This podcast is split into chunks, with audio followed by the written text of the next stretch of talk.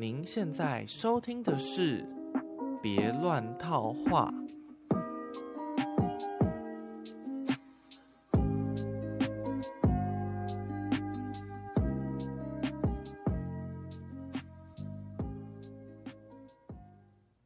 谁可以告诉我，为什么台北这么冷啊、天哪！我现在家里都觉得，怎么可以这么冷？明明应该是个温暖的环境了，我的手没有放在口袋里面，没有在电暖气旁边，就觉得哦，好冷哦。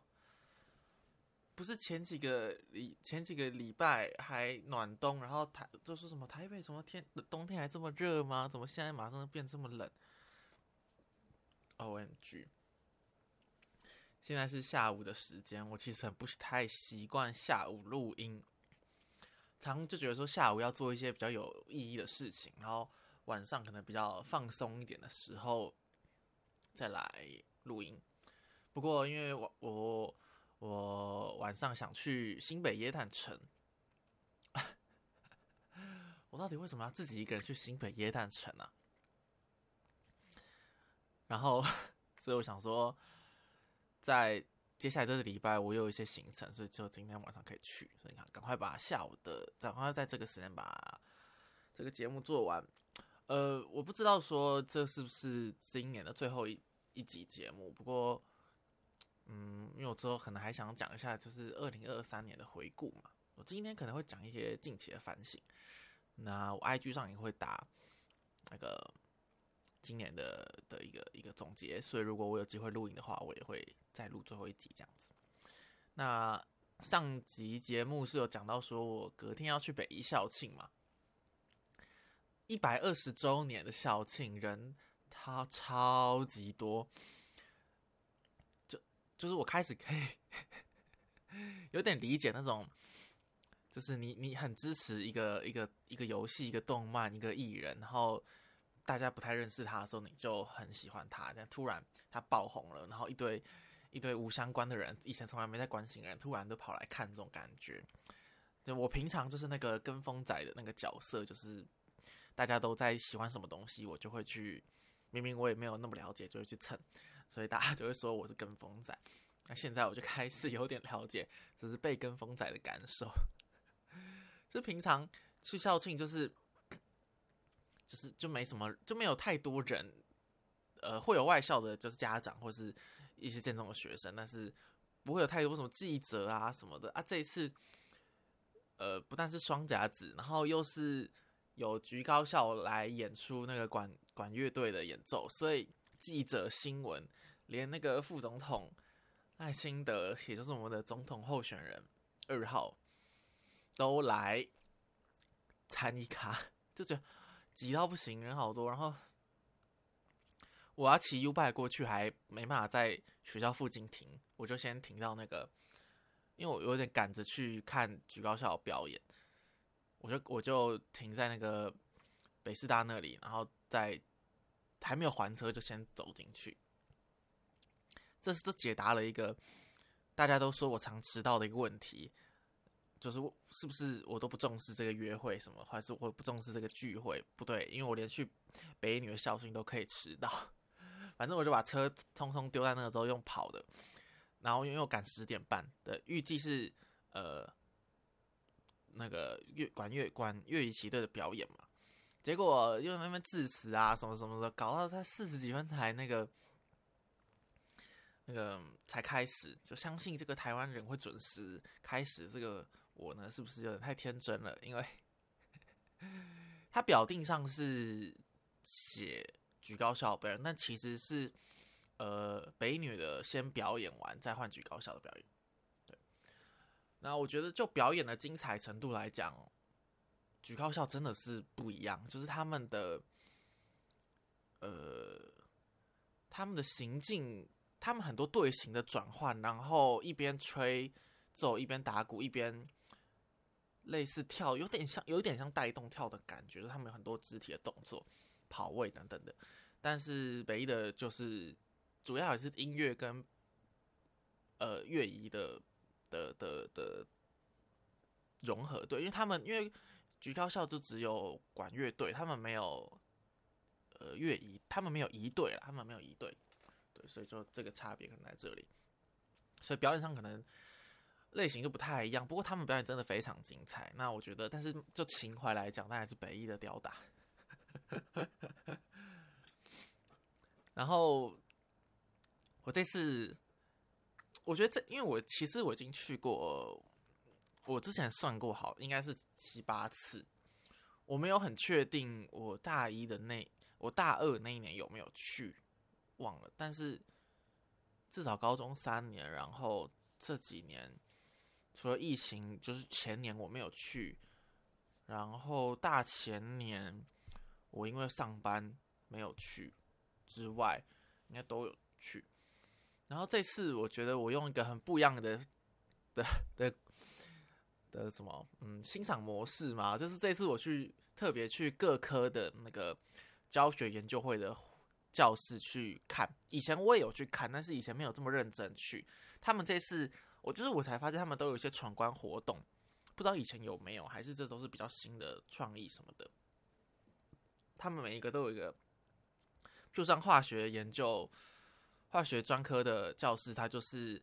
让你做一些实验，那你做完这些实验就可以盖一个章，那你累积到这些章之后，就可以换一个小礼物等等的。其实我是蛮喜欢化学做化学实验的，就像我大四的时候有去修一门课，就是跟做实验有关的。这也讲到说，我之前就是问别人的问题，说如果呃将来就是如果有机会可以再选一次大学的科系，但是不能选你现在念的系的话，你会选什么？那我可能就是我自己的答案就是选化学系，就我蛮喜欢这个 有操作的东西，然后也有理论计算这个结合的的的的科系这样。但是因为那一天我两点多跟别人有约，所以我就没办法把这个实验都做完，他只做了几个。哦，然后我还有去物理实验，物理他们的也是做一些很有趣的动手玩的实验，然后还有看影片回答问题这样子。然后我本来最期待就是数学科，觉得嗯可以解数学有数学题目，我就很开心。但是结果，呃，这次他们数学科的活动是，呃，有点像校园实境解谜，就是你下载一个 app 之后，你要去他指定的地点寻找一些谜题，那就跟数学没有那么有关系了，因为它可能就是一个题目，譬如说给你看一段影片，然后叫你数那个这段影片当中，呃，什么字词出现了几次之类的，然后你要加减乘除这样。主要还是在讲一些历史，譬如说他去校史馆，然后你要排列一些呃事情发生的年代先后顺序这样子。但是虽然这样，我还是把它玩完了，就因为他说有个小礼物嘛，结果他给的是一张就是蛮好看，算明信片嘛，小卡这样子，还有那个蜡封胶的一个一个一个图腾这样子，不知道怎么解释那个东西，就是。就是它会融化那个蜡嘛，然后把印章盖上去，但它不是现场做的，它是做好再给我们的。然后还有生物的，生物的就是看生物的是看什么？呃，惨了，我也忘记我是我我去，哎，以前不是生研的吗？为什么对这次 是？我真想不起来，算了。然后，当然，我还是有去看那个，就是啦啦队的表演嘛。不是我，我只想说，就是 我不知道说什么。我去看啦啦队表演，这次没有那么认真看，就是在在在那个没有坐下来看，就在台上，就是在站在走道那边，然后看了一下下而已。其实我觉得我蛮喜欢去校庆，就是因为可以看这些。很有青春活力，带动跳场表演的那种感觉，就像去看那种舞社的惩罚一样，就是你觉得哇，这些人很年轻，然后做的自己觉得很开心的事情，然后会感这这个情绪会感染到你，让你觉得稍微生活有点动力这样子。然后我就在想说，啊，如果将来可以生一个女儿，然后好好的就是。栽培她，她考上北女之后，就可以用家长的名义进来这个学校啊，就可以让这个连结变得更，这个羁绊变得更深。我再也不就只再也不只是一个喜欢北女，而是呃一个一个父亲，一个父亲的角色这样子。我小孩是怎样怎样，然后很骄傲的说出种感觉。然后我越想就觉得越不对劲，这个不就是 极客吗？这不就进阶巨人极客？他想要把自己的小孩培养成他自己心中的那个样子吗？那如果今天这个小孩不是他想象的样子，如果我小孩是是个成绩普通，然后呃很认真，但是也没有那么聪明的人，那我不就会觉得对他也太不公平的话，我可能会很失望吧。所以，对这个好，这个想法好像不太好。然后那天，嗯，我跟朋友朋友来有约嘛，所以他也是北女校友，所以呢，我就说，那你要不要回来学校？要不要来逛什么的？他还倒是他就蛮排斥的。后来我就在那个大热买东西的时候，就叫他进，叫他从学校叫他进来那边找我，然后我们就在操场吃东西。我才知道说他蛮不喜欢，他蛮不太想回忆起高中生活的经历，所以他没有那么喜欢回来校庆。他觉得高中的那个环境很压抑，就是可能读书的压力或等等的。让他觉得那个气氛不是很舒服，对，所以我原本想象的，就是不太喜欢高中生活的人，嗯，要么就是被管太多，要么就是在班上的人际关系没有那么好等等的。可是他讲了一些，讲讲说成绩压力这件事，但我是我没有认认真想过。嗯，虽然大学跟高中比，我还 我也是都真是蛮喜欢的。就是我觉得我本来就是比较活在呃自己世界里的人吧，就是不太 在乎其他人等等的。后来我隔几天，哦，因为这次园游会有，这次校庆有有园游会，然后我有稍微去逛一下，不过我没有买什么东西，我就没有我没有买东西。然后我就想到说，前几年有一次上新闻，应该就是二零二零年那一次，就是有人摊有摊贩，就是卖说什么，你可以给他五十，你可以付五十块，然后他跟你聊天五分钟还是十分钟这样子，然后就有人讲说什么哦，那个爸爸都没有没有时在家里都跟跟女人没有话聊，然后或者是小孩都不理。爸爸妈妈，但是爸爸爸就来这里付钱跟他聊，跟他小孩聊天这种感觉。然后我那一天就校庆结束的隔几天，我就突然意识到一件事情是，是不是很多想去，呃，嗯，想去校女生女校校庆的人，都是想要跟女生聊天，然后有所互动等等的，应该是吧？我推测大家蛮多人会想这样子吧。如果有一个。高中女生陪你聊天，应该蛮开心的吧？但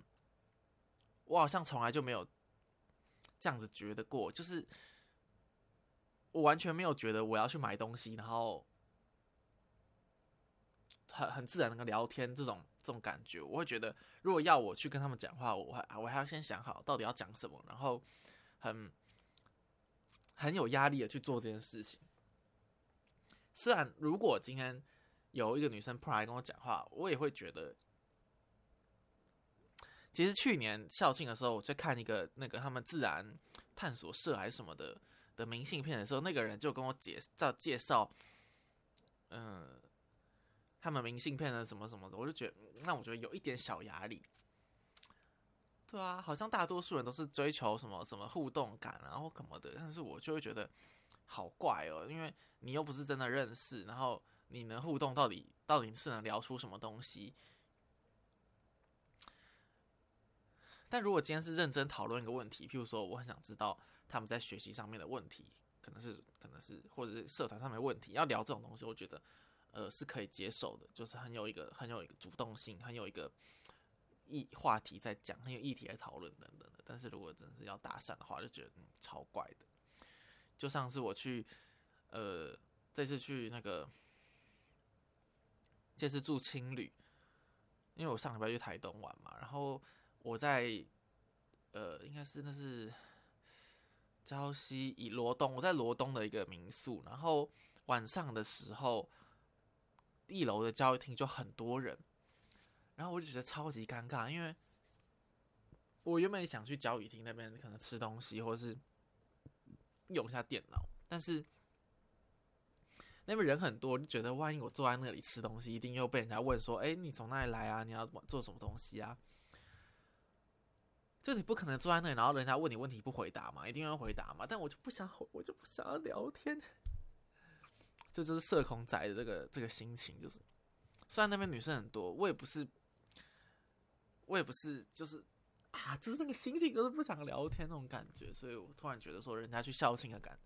人家去校庆的心情，跟我去校庆的心情可能不太一样。我就只是想要欣赏，就是这个校园，这个这个氛围，这个历史感，这个。这个女生的青春活力的感觉就好，不要跟我讲话这样子。哦，对，然后而且更可怕的事情是，会不会我心里想的，我最深层的想法是，我来这个学校是因为我很想要成为这个学校的学生，所以我就觉得，嗯，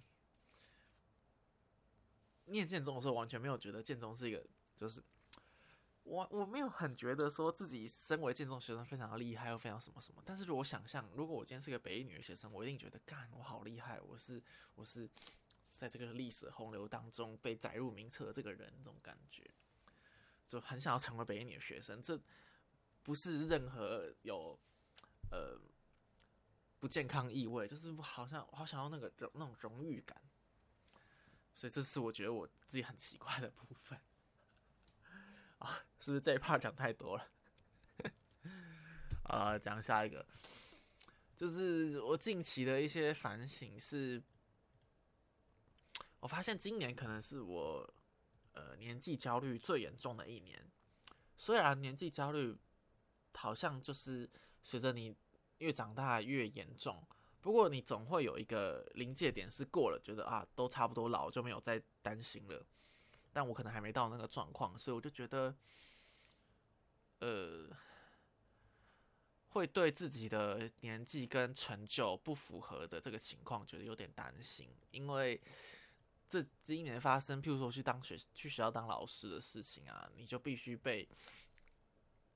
被展示出你跟学生之间的差距等等的，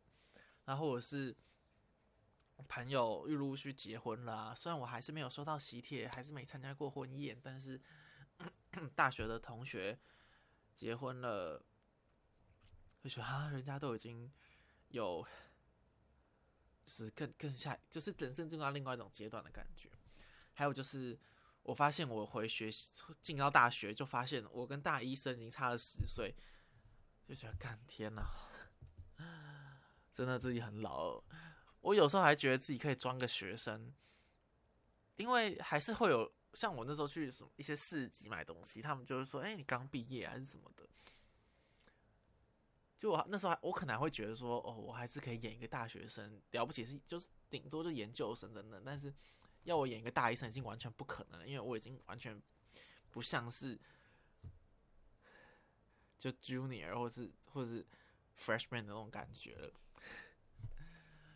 而且我去看那个，我上礼拜有说我去看那个绿野仙踪的那个展览，然后他在那个我我朋友的同学，他就在讲解的时候就有讲到说什么，呃，长大之后的人不等于大人。我在觉得这句话有点有点冲击到，我觉得就是我可能只是年纪到了，可是你很多的行为、很多的想法都还不如你以前所看到那些大人，就觉得嗯。自己很很不符合这个大人的资格什么的，不是有那种像是冒牌者症候群嘛？就是觉得自己应该没有那么优秀啊，什么我只是自己是运气好啊，大概就这样。所以我就觉得，嗯，我就只是 年纪到了，我根本就没有到成熟到那个地步。所以到底是不是会有一个转捩点，是经过那件事都觉得啊自己就是大人了，还是？那只是一个虚假的幻象呢？不可能有这种这种转变呢？一定是长远的累积呢？这我倒是不知道。但我这几天又突然觉得，呃，好像有点那个生小孩的那个量表好像有点又又升高了一点点，觉得未来长远的人生如果没有一个要照顾的小孩的话，好像会不会略显无聊？这种感觉，但是这样又好像又把生小孩事情想成是为了自己而而为了自己的好，好像是不是有点自私？真的，唉。对啊，只是觉得说，如果因为我之前在在推上有发说，在 Stress 上有讲到说，如果年纪太大之后，我就没有那么想生小孩，因为我不喜欢跟小孩年纪差这么多。但是就觉得，嗯，如果真的要生小孩，真的可能只能把握这四五年的的时间了。但是会不会交到女朋友，我都不知道了。哦，然后还有最近还有发现一次，就是我总觉得我每次跟人家打招呼的时候，声音都特别的小。就是如果人家突然问我一个问题，说：“哎，徐老师，那是什么事情？”我就可以很自然的回，我就很正常的音量可以回答这个问题。但是如果我只是打个招呼说 “hello”，或者他们说 “hi”，我这时候说 “hi” 的时候，那个声音就超级小，我也不知道为什么。然后我就在想，是不是很多人都会觉得我没有跟他们打招呼，或是不想跟他们打招呼？其实我有，但是我的声音都含在嘴巴里面，而且这只会发生在打招呼的时候，我就不知道到底我有什么毛病。唉，然后最近因为要搬家的事情，又我又开始烦恼了。其实我那个时候搬来这里，我就知道这里大概就只只会住一年。然后，虽然我觉得这边的环境是还 OK 啦，不过我觉得隔音啊。还是一些浴室的气味等等的，或者是交通的问题，我也觉得没有到非常的好。然后，因为我我搬过来之后，我爸妈又住到搬到关渡了嘛，所以我现在觉得之后下一个搬家的地方又想要找离关渡比较近一点，就是我现在心里想的可能是古亭中正纪念堂。万华那边的地方，但是别人又推又跟我说万华的环境实在不是很好。总之，我又被搬家这件事困扰了。然后我给自己的那个做法就是，等到明年二月多的时候再开始找房子，因为我是三月底要搬嘛。如果太早再找房子的话，就一直想这件事情，那就其他事就很难做了。所以就设定一个这个期限说。到那个时候才能去做这件事情，那就比较不会这么困扰着自己。希望是有用。那我当然在这一两个月的时候，我也要整理一下自己的东西，才能够啊比较顺利的搬过去。我就搬来这里之后，我的东西当然是不减反增了。天哪！昨天是那个信义成品的最后一天了，然后我本来以为。因为我就知道开要开到年底嘛，我就想说，嗯，那我就等到三十号什么再去也可以啊。但是我知道说，呃，昨天有个音乐会，就是有一些表艺人表演是在昨天晚上，所以我想说，那我就去去看，因为我主要想去看表演。然后我想说，那既然都去了，顺便逛一下书店。我才发现啊，昨天就是营业最后一天，好险我好险我去诶。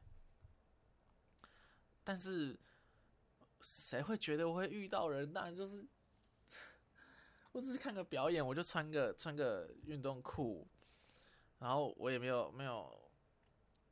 没有洗头，然后也胡子也没有刮，就穿那个一个普通的外套，然后去，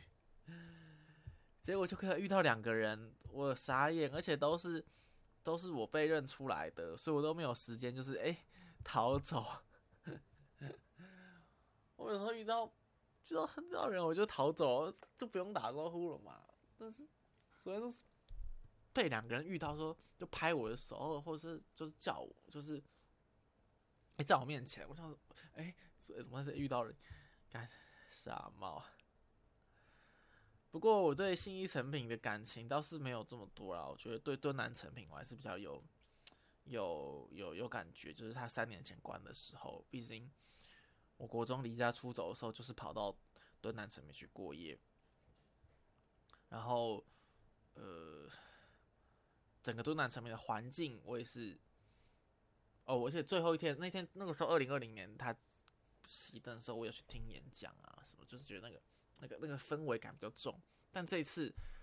呃，二十四小时店搬来这里，其实也才三四年多。虽然这家店已经开始八年了，但是就是大家大家万喜的，应该不是这家书店关，而是这家书店的二十四小时这个东西要关了，所以大家忘记这个东西。虽然二小时二十四小时会到别家，到到松烟店，是吧？我刚刚的意思是说，如果成品信义成品店不是二十四小时的店，然后他现在要关了。大家会有这么大举办这么大的活动吗？我想应该不会吧。对，不过，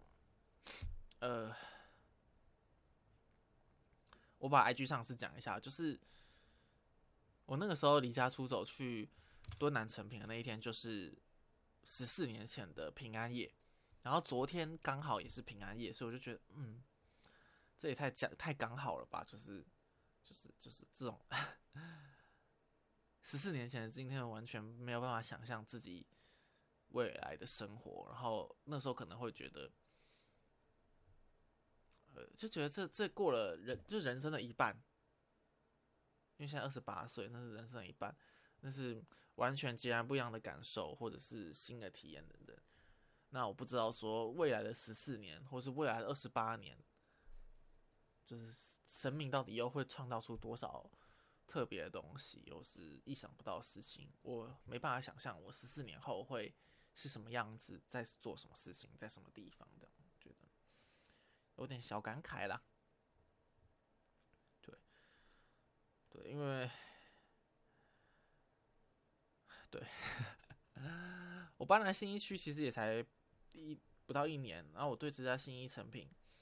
的感受就没有像这就没有那么深了，虽然也是有一些。在这里看表演，然后听演讲，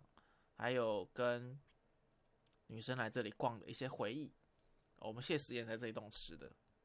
不过不过那个那个泰泰那个料理泰式料理那家店也是没有要关了，就是成品要关掉了。好了啊，最后一个今天的最后一个主题呢，就是上礼拜的台中台东行程。我都是正式出去之后才认真想，才才想行程或者去哪里干嘛的。我原本还以为三仙台就在台东市区，是我搭火车到台东之后可以骑机车到的地方。没想到它离台东市区还北边很远呢。然后池上也是啊，也是完全不同的区域了。觉得台东真的好大，然后什么瑞穗、资本。然后我想去的，呃，金轮海滩，还是大家想去的那个什么，那个车站多伦车站，那都是多良车站，多良车站，多伦世界，多良车站都是不同的地方，所以我觉得台东真的很大。然后可能有人说，哦，哦，因为我看到那个是什么，还是有人在介绍那个台东在地食材的餐厅，然后他就。他讲了一些台东的食材，那都是完全不是台东市区周围，都是在其他的聚落或者乡镇乡乡镇里面的。就是如果我要认真玩台东的不同的乡镇的话，地区的话，那真的要花很多时间呢。所以扣回一个主题，就是之后到外县市生活的话，台台东绝对是一个很想来去的、很想来住的地方。那我这次出游，其实我有想回，就是想一下说，职业生涯这个职涯的规划，觉得希望自己在三十岁的时候，至少三十岁的时候就要离开这个工作，不是说不做补交业，而是说离开这间公司。呃，一方面是希望自己有到外县市生活的机会，然后或者是换换工作环境。那就算我。在别的地方遇到没有那么喜欢，再过两三年再回来这里也是可以的，对啊。感觉我们老板应该还是会做下去啦，只是希望在那之前可以找到更多的老师，比如就自然科的老师，因为，哎，我上我上次有讲说，上一集有讲说我要去变成呃寒假寒假上课的那个老师吗？忘了有没有讲过？反正我反正老板就希望我说寒假去上一个复习的课程，然后就是比较小团班的，可能有五六个学生这样子。我是觉得没有问题啊，但是上的科目是国中的生物和地科复习，我就觉得嗯，我最想上的是数学。我自己在教学生的时候，如果是数学的东西，我觉得那个热情还是有差别的，对。然后另外一方面也是，我会选三十岁，也是一个现在我现在有个，我现在只有一个高一数学的学生，然后我就有在自己编讲义嘛，这个之前应该有讲过，然后我他也是蛮认真的附中的学生，所以我就想要至少把他带完，所以。如果他还没有高三毕业，他就离开这个补习班，那我就可以觉得做到做到那个地方就是可以的，我就离开这间补习班。那如果他一直补下去的话，那我就带着他毕业。除非有另外一个更可爱，又是高中的数数学学生来，我才考虑一下。不过我是真的有点想在未来换个环境啊，总不可能一直都待在同一个地方，那也就是太无趣了吧。然后我出去玩的时候都很喜欢，就发一些一些文章。然后这次我就在 FB 发一些，发了一篇。其实我也真的在想这个问题，就是我跟别人的共同话题好像蛮少的，但是我也没有那么真的认真在烦恼说跟别人没有话题聊。反正我在 FB 上发的文章应该都看得到。我是我是朋，我不是公开，但是就这样。好。反正我觉得大家都很认真回我，让我觉得受宠若惊。觉得干我之前发杨德昌那么认真的文，然后大家都没有没有看，然后发这个废文，一堆人回，还回回那么认真，就觉得 到底是怎样？我就在 Twitter 上讲说，大家都没办法从文字去鉴别这个人到底是认真讲话还是反串，所以所以就是用光文字看真的是很困难。那我本来去台东，我还想去那个，想在野外录音，做那个 live，做那个 live podcast，我还带着录音笔出门。我还特别找到了一个地方是很安静的，在那个海边的一个人，它是一个活水池吗，它是一个好像是一个人工的湖泊，然后那附近就是因为那那个水就就是湖泊，所以很很干很平静，然后它也跟海边隔着树丛，所以。海浪声不会那么明显，然后那边人潮也不多，所以我想说，如果我那天早上比较早起，就可以去露营什么的。但后来是觉得算了，好麻烦，我就睡到我睡到，因为那几天天气都蛮不好的，我觉得好不容易台东玩，我想要看到那个大蓝天，然后去海边拍照啊什么的。然后那天天气也没有那么好，算了，就还是睡到睡到九点十点，睡到九，我是没有。睡到七八点了，我还是有去吃早餐的，但是就没有特别起来去录音这样。然后我这次去的民宿呢，在台东的民宿，就是 我也觉得我自己真的是很很不知道到底在干什么。就是我打电话去想要订那个民宿，然后打三通都没有人接，结果我就直接跑到那个地方去。直接跑到那家民宿去问有没有床位，然后门也没有锁，我就直接进去，然后发就老板就在楼上，他就说：“哦哦，那那哪个床位给你啊？就是几号床这样子。”然后到那天晚上，他们才跟我说，他们本来没有要接客的，是因为他们的浴室有点问题，所以只剩一间浴室。他有跟我讲浴室只剩一间，但是他没有讲说他本来是不想接客的。他晚上来跟我讲，所以。但他想说，我都来了，就就让我住，我就觉得，我就觉得好像有点不太好意思。不过，当时也是有另外的客人在在那边，然后我觉得那个客人很怪，他感觉是一个怪叔叔，因为他我第一天去的时，我在那里住两个晚上，然后我第一天去的时候，他从外面刚回来，然后这是我唯一一次看到他进出门的时候，他之后就一直。我之后出去回来，我都没有看过他离开床房间，他就一直在他的床上，然后划手机还是干嘛的。然后他打呼又特别大声，然后他又一直找我讲话，说你去啊，你来来台东玩啊，啊做什么工作啊？来台从台北来哦，什么什么，然后推荐我去哪里哪里的。虽然热情是不错啊，但是 我都我都不知道要不要问他说你为什么都不出门啊什么的。我原本想说最后一天早上我离开的时候，如果他醒着，我就问他，但他还在睡觉，所以我就我十点十一点的时候他还在睡觉，然后算了，那就我就走了。超怪的，而且都他跟那些老他跟那两个经营的是老板娘，他们好像也就有在聊天，那是亲戚吗？那亲戚怎么会让他睡一个就是大通铺那种房间呢？我就我就不是很能理解。然后他们那个民宿有养猫，我还就在那边摸着猫玩，就是慢慢可以理解，就是养猫狗的一些乐趣，就是他们会跟你互动，他们真的会，呃，稍微听你的话，然后然后吃东西，然后你可以摸他们，他们其实我觉得猫还蛮有利，就是你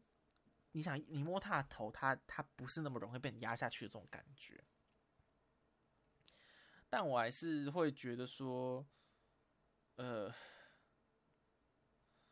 嗯，这个乐趣可能不是我现这个阶段会觉得特别想养猫养狗的乐趣。对，我会觉得自己的事情都很多事要做，还可能没有那么有心力去顾家另外一个生命这样子。然后这次蛮可惜的事情是，呃，我知道我有耳闻铁花村要关闭，然后。我在听那个马世芳老师的以前的广播节目的时候，刚好又听到这个铁花村的事情，所以我这次就很想要去，然后才发现他原来只有四五六的晚上有节目，然后我去的是，呃，他是三四五六吗？应该三四五六的晚上才有节目，然后我去的时候，我是住在花莲住。一，我是去，就是我，我一二住台东，然后礼拜三住花莲。其实我本来可以在台东就多待一个晚上，但是就是看他们礼拜三的节目。但是我已经跟别人约好说在在花莲吃饭，我就想说那算了，不好意思，拒绝，就是改行程。然后，而且 我想说，干脆那我就下礼拜再来一次台东，也就是我明天又要再出发一次。就像这次礼拜三晚上去看那个表演，觉得，因为听说铁花村也是开了十几十多年，然后这一次这个音乐展演的这个区域好像就是要收回去还是怎么的，就是没有在经营了。然后我听马双老师就讲说，说他就觉得这些某些音乐就该在那个场合听，可能是他可能讲到，呃，好像讲巴奈吧，就是我觉得那种。那种气氛的音乐，在那个场地，然后吹着海风，就我也想感受一下那个感觉。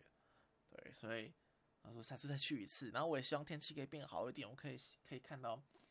比较蓝蓝的海边。嗯，还有个就是我这次有去泡温泉然后本来想去那个东台温泉，就是我们之前地调所去的温泉旅馆，它是要穿泳衣的。然后我还特别带了泳衣去，不过这后来我就被那个路边卖票的那个阿姨就说：“你可以去那个之老爷老爷的泡汤啊，好像他都比较多人去那里啊。然后他是裸汤啊，我就去泡，我觉得真的蛮不错，就是它的设备非常好。然后三两百九十块，它有四个温度的汤，然后最最热的地方。”不会到很烫，但是也不会让你觉得不不够热。然后还有蒸汽室，有烤箱，还有吃的喝一些小饼干跟喝的饮料。然后整个就整个环境很干净，所以我觉得蛮推荐，因为它有很多，它其实很多不同的汤在不同的地区。那我买的券就是只能去某一个地方。但如果你是在那里住房的房客的话，就可以去那三个，印象中有三个不同的地方可以去泡，我觉得好像蛮不错的。然后它的环境就是我只是去泡汤，我也可以在大厅里面就是看他的书，然后用他的呃的的的插座啊，然后他还有一些画廊啊等等，就是觉得蛮不错的，可以推荐一下。然后我刚讲到说我去我看那个马双老师的节目嘛，然后他就有讲到那个 秋风夜雨。我之前一开始就以为这是伍佰伍佰写的歌嘛，然后我才知道说原来这是一个呃以前的老歌改编而来的。他以前是个比较抒情，然后更更悲伤的这个曲调，但是伍佰把它改成很摇滚、很很热血的，不用它非常热血，但是就是比较动感的一点的感觉。然后那天就在听原版的《秋风夜雨》，我妈就跑来说：“这个这是我们那个年代在听的歌哎，我们去跟阿姨去唱 KTV 都会唱这个歌。”啊觉得嗯，这个世代间的连结蛮有趣的。然后也是听那个节目，我才那个，哎，我是要讲跟这个连在一起吗？好像不是，就是之前我有讲过，说我在新资料夹听那个。呃，国际沈文成日，我应该在今年的节目有讲到说，呃，有一个吴继如的私房迷音这个频道，他改编沈文成的《直到世界尽头》的黑改，就是就是 五月十一日吗？哦，在一里的波的那首歌，然后他们讲到沈文成嘛，然后沈文成。最有名的歌，他们就讲到是那个《新造假》，就瓜吉有讲到说旧情也绵绵，古今嘛迷迷。所以我今天想推荐这首歌，就是沈文成应该最有名的歌。然后其实其实马双老师在上课有讲过，就是那个沈文成那张专辑就是最丑陋的美男子这件事情。然后原来这首歌应该收录在里面的《古今嘛迷迷》，而且很巧合是我去礁溪。泡温泉的时候，在路上，我因为我从车，我从客运站下来，要走到礁溪的温泉，我就在听这首歌。然后我在买那个温泉券的时候，背后那个那个阿妈在听也是这首歌，想说，嗯，这首歌好耳好耳熟，是不是就是刚才听的歌？好像是真的是，所以推荐大家去听这首歌。好了，我又一样不知道自己到底录了多久，不过至少要半个小时了，所以我等下要准备洗个澡出门啦。那今天就到这样子结束了。大家拜拜啦，See you。那大家就下集再见喽，拜拜。